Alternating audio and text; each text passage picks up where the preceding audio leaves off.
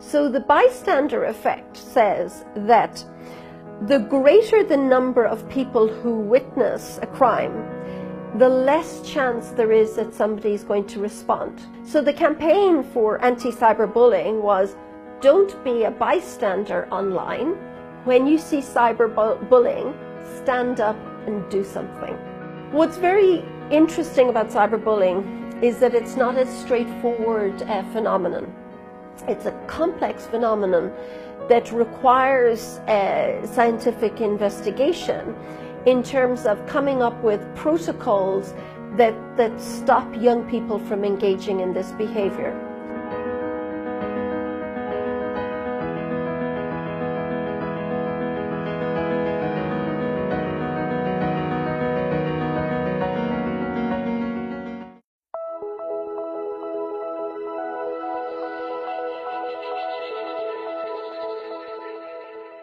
So, cyberpsychology is the study of the impact of technology on human behavior. Uh, my specialist area is forensic cyberpsychology, which is the study of criminal, deviant, and abnormal behavior online.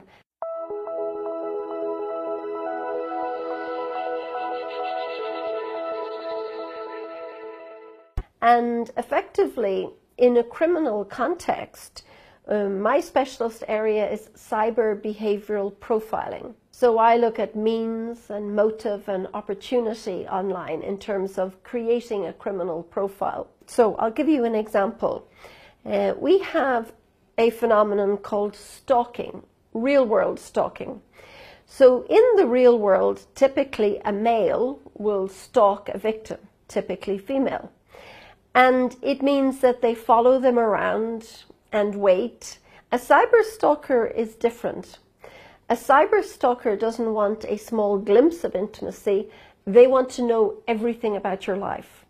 Your photographs, your diary, your emails, everything that they can access on your technology. Secondly, what we see is cyber stalkers stalk multiple victims simultaneously. So it's not a one on one transaction like the real world it's multiple victims simultaneously because technology affords them the ability to do so. And in fact, a cyberstalker can even set an alert on their computer to let them know when the victim has logged on so they can actively monitor. And the third point is that we actually see increasingly the evolution of female cyberstalkers and we would very rarely see a female stalker in the real world. So digital forensics is the methodology that we use to follow the digital fingerprint, you know, look for the digital exhaust, the pattern of life, and manifest it online. And in terms of this as a tool, in terms of tracking criminal behavior, but when we see riots or looting, stolen items during a riot, displaying the items on their social media. So they'll say, oh, look at these, you know, Nike trainers, the latest, look what I got. And they're showing their friends on social media, but they're also providing evidence for police to find them and then prosecute.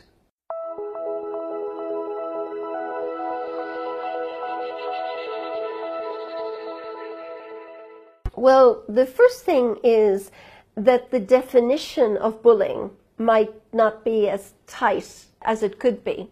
So if somebody says something mean or unkind, is that bullying if they say it once? So what's very interesting about cyberbullying is that it's not a straightforward uh, phenomenon. It's a complex phenomenon that requires uh, scientific investigation in terms of coming up with protocols that, that stop young people from engaging in this behavior. There's an argument the more that you talk about cyberbullying, the more you normalize it. And the other part of the campaign was don't be a bystander. Now, the bystander effect is an effect in psychology. And it was inspired by a famous murder in New York um, in the 1960s. And it was the murder of Kitty Genovese. And as she was being attacked, she was screaming. And so many people heard her scream that actually nobody intervened to do something. So the bystander effect says that the greater the number of people who witness a crime, the less chance there is that somebody is going to respond. So if you were getting the tube or going on the underground train and two men were watching and a group came up and tried to take your handbag, there's a very high probability that one of the two men would intervene and help you because there's only two. But if you were in the same train station and a hundred people were there, it's likely that they're not going to intervene. So the more people are there, the more that somebody else thinks that somebody else will do something. When you take the bystander effect and you pl- apply it online, if somebody's on a social media platform, say they're on WeChat, and somebody starts posting things that are very mean, very critical, horrible comments, if there's 500 people watching, they're not likely to do something. Whereas if it was a much smaller number, somebody might say, stop. That's not the way to speak to somebody. Stop doing it. So the campaign for anti-cyberbullying was don't be a bystander online. When you see cyberbullying, stand up and do something.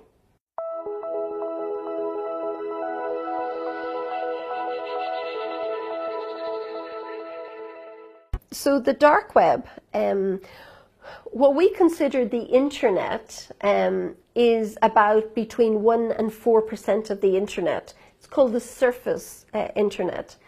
And that is the part of the internet that is searchable using standard search engines. And then there's a big part of the internet called the deep web. But hidden in the deep web, you have the dark web. And in the dark web, you have dark nets. And what we see uh, at Europol is we see criminal populations on these dark nets, basically using them as a forum to trade, to trade drugs or to trade guns um, or to trade any form of illegal content. And it's a big problem for society. And effectively, what's happening on these dark nets comes back and affects the real world. So if somebody is selling drugs, they end up, you know, on the streets and somebody's, you know, young adult taking them, somebody's child, and then that's a problem. So going forward is how do law enforcement, police in different countries regulate the dark net? Because it's like having a very bad neighborhood in a city where cyber criminals or criminals can do whatever they want and the police cannot do anything about it. And that's not good for society.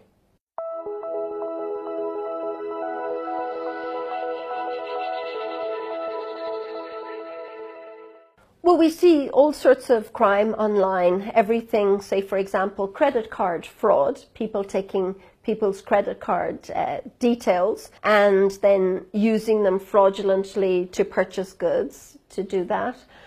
We have a lot of problems with um, illegal content, trade of illegal content.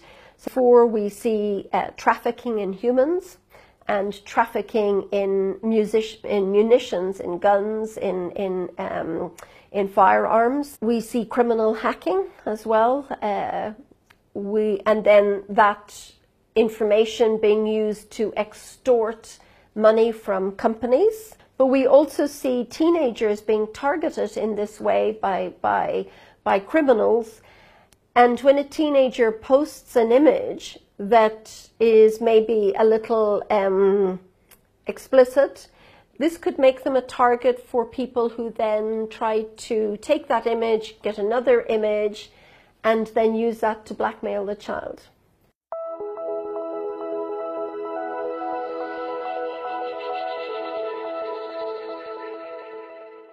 I think that it's a fantastic evolution that people can use online dating to find another person. And I think it allows people to really extend the circle of the people that they might meet. You know, if you think about when you meet somebody, when you meet a boyfriend or when you meet a girlfriend, where do you meet them? You meet them at school or at university or in your neighborhood or in your local, you know, restaurant or club or at a party or at a festival. But that's all in your domain, in your area. What, what online dating does is allows you to go beyond your immediate area and meet people from different cities, maybe with similar interests. The thing to, to, to think about is that when you're doing online dating is that the persona that's created online very often is an idealized version of self. So people post their best photograph, you know, looking good. They write interesting things about themselves. When you have two online people uh, trying to make a relationship, really there are four people in the relationship there's the online avatars, two of you, and then the two real world people. And sometimes when people meet in the real world, they're disappointed because the photograph doesn't look anything like the person. You know, people always post photographs where they're younger, thinner, know, looking fitter than they are in the real world. So sometimes it can be a disappointment. So I think when it comes to online dating, I think people should actually, instead of presenting this idealized version of self, they should present their, re- their real world self. Don't use filters to make your skin look better or your teeth look whiter or your hair look shinier. Be yourself online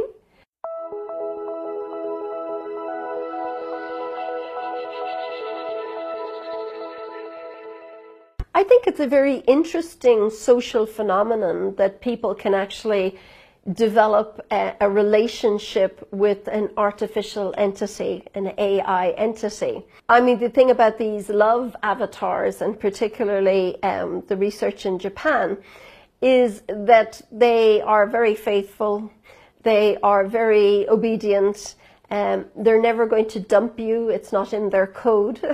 so they're an idealized partner, girlfriend, or boyfriend. But while that's very interesting as a social phenomenon, it's actually catastrophic for the species, for humankind, because humans are not meant to have relationships with artificial intelligence.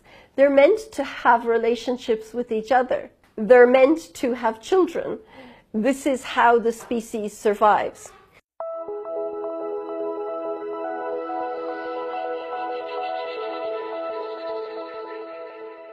So I'm a cyber psychologist, and we don't have such a thing as internet addiction. It does not exist as a clinical condition. There is an internet gaming disorder which was ratified by the World Health Organization. If they're a brilliant student and they're spending 12 hours a day looking at online journals and doing their studies. Is that an internet addict? No. That's just a really good student. But if you have somebody who's gaming all day long, and when you call them for dinner, they will not leave the game, they don't want to eat, they don't want to sleep because they just want to game all the time, then that is problematic behavior. And that is behavior that is getting towards a model of addiction. So, how do we define addiction? Addiction is defined as a behavior if they're so addicted to technology that they can't go to school, that they can't come to the table for dinner, that this is all they want to do, and they neglect the things that they should do, like eat and sleep and relationships, in favor of constantly being in this, you know, in this in in this online environment then that's problematic behavior. And the best way to, to deal with internet addictive type behaviors is not to let them start in the first place. So prevention is the best cure. And prevention means becoming mindful or cognitive about how much time you spend online. So there are applications that you can use that tell you what you're doing on your smartphone. And that's a good way of reminding you what your internet use is like. Hi, my name is Dr. Mary Aiken. I'm a cyber psychologist